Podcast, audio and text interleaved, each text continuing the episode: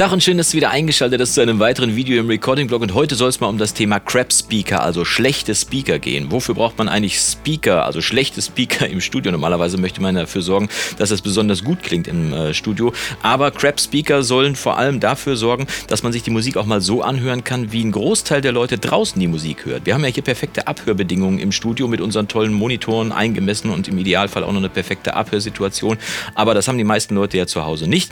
Entweder weil sie es übers Radio abhören, übers Handy abhören, über Earbuds abhören, also die Kopfhörer, die bei den Handys mitgeliefert werden und so weiter und so fort. Also macht es auf jeden Fall Sinn, sich die Musik auch über Crap-Speaker, also über schlechte Speaker anzuhören. Und ähm, ich kriege ganz oft die Frage gestellt, was ist ein richtig guter Crap-Speaker? Und äh, dazu muss man ein bisschen ausholen, denn die Definition von gut in Verbindung mit einem schlechten Speaker, also mit einem Crap-Speaker, ist natürlich irgendwie so zwiespältig.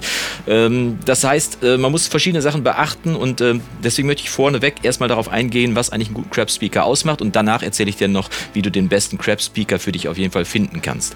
Was macht einen guten Crap Speaker jetzt aus? Also er sollte natürlich nicht besonders gut klingen. Das sind also zum Beispiel PC-Lautsprecher oder hier zum Beispiel äh, so, so ein Bluetooth-Lautsprecher irgendwie. Oder wenn du hier oben guckst, mal hier oben da, siehst du von mir den Auraton, das ist ein Speaker, der ist wirklich nur so groß, das ist eine richtige Mittentröte und der ist im Prinzip genau wie die Speaker, die auch bei ganz vielen äh, Radios mit, mit eingebaut ist und deswegen höre ich zum Beispiel auf dem Auraton hier auch in Mono ab, ne? weil viele Radios auch in Mono abspielen. Ist aber nicht zwingend Pflicht, ein Crap-Speaker können auch zwei Speaker zum Beispiel sein, zum Beispiel ein Pärchen von irgendwelchen PC-Speakern, die man für 12,95 Euro finden kann. Das Wichtigste am guten Crap-Speaker ist aber nicht, dass er gut klingt, darf er ja nicht, sondern dass man ihn gut kennt. Das heißt, die Definition von gut in Bezug auf einen Crap-Speaker bedeutet eher, dass man ihn gut kennen sollte. Du bestellst dir also einen Crap-Speaker oder kaufst sie irgendwo ein und dann setzt du dich hin und hörst deine Musik, die du ganz besonders gut kennst, hörst du auf diesem Speaker und hörst sie immer und immer wieder. Denn du weißt ja, wie diese Musik zu klingen hat und kannst dann auf spezielle Sachen achten beim Hören. Wie klingt zum Beispiel die Bassdrum auf dem Crap-Speaker? Du weißt, wie sie auf deiner guten Abhöre klingt,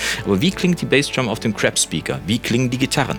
Wie ist das Verhältnis von Gitarren zu Gesang? Wie sind die Mitten ausgepegelt? Meistens haben Crap-Speaker keine Bässe. Das ist auch ganz gut so, denn gerade der wichtige Mittenbereich wird da perfekt abgebildet und so weiter. Also hör auf alle Aspekte im Mix. Wie weit kannst du den Hall hören? Wie weit sind die Vocals vor dem Mix? Und so weiter und so fort. Alles bei deiner Lieblingsreferenzmusik.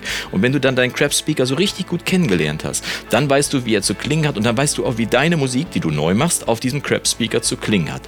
Das ist im Prinzip der Trick bei einem Crap-Speaker. Ne? Er muss also nicht gut klingen, sondern du musst ihn gut kennen.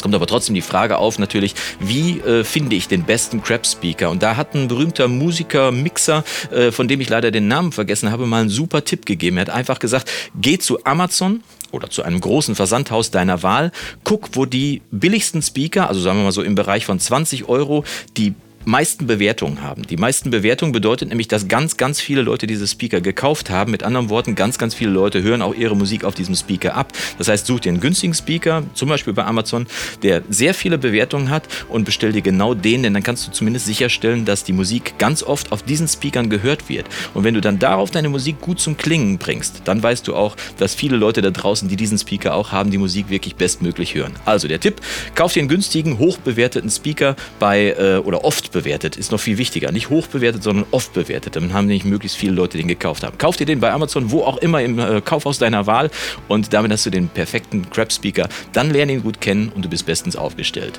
Wir sehen uns nächste Woche zu einem weiteren Video im Recording-Blog und bis dahin wünsche ich dir vom Guten nur das Beste. Mach's gut und Yassou!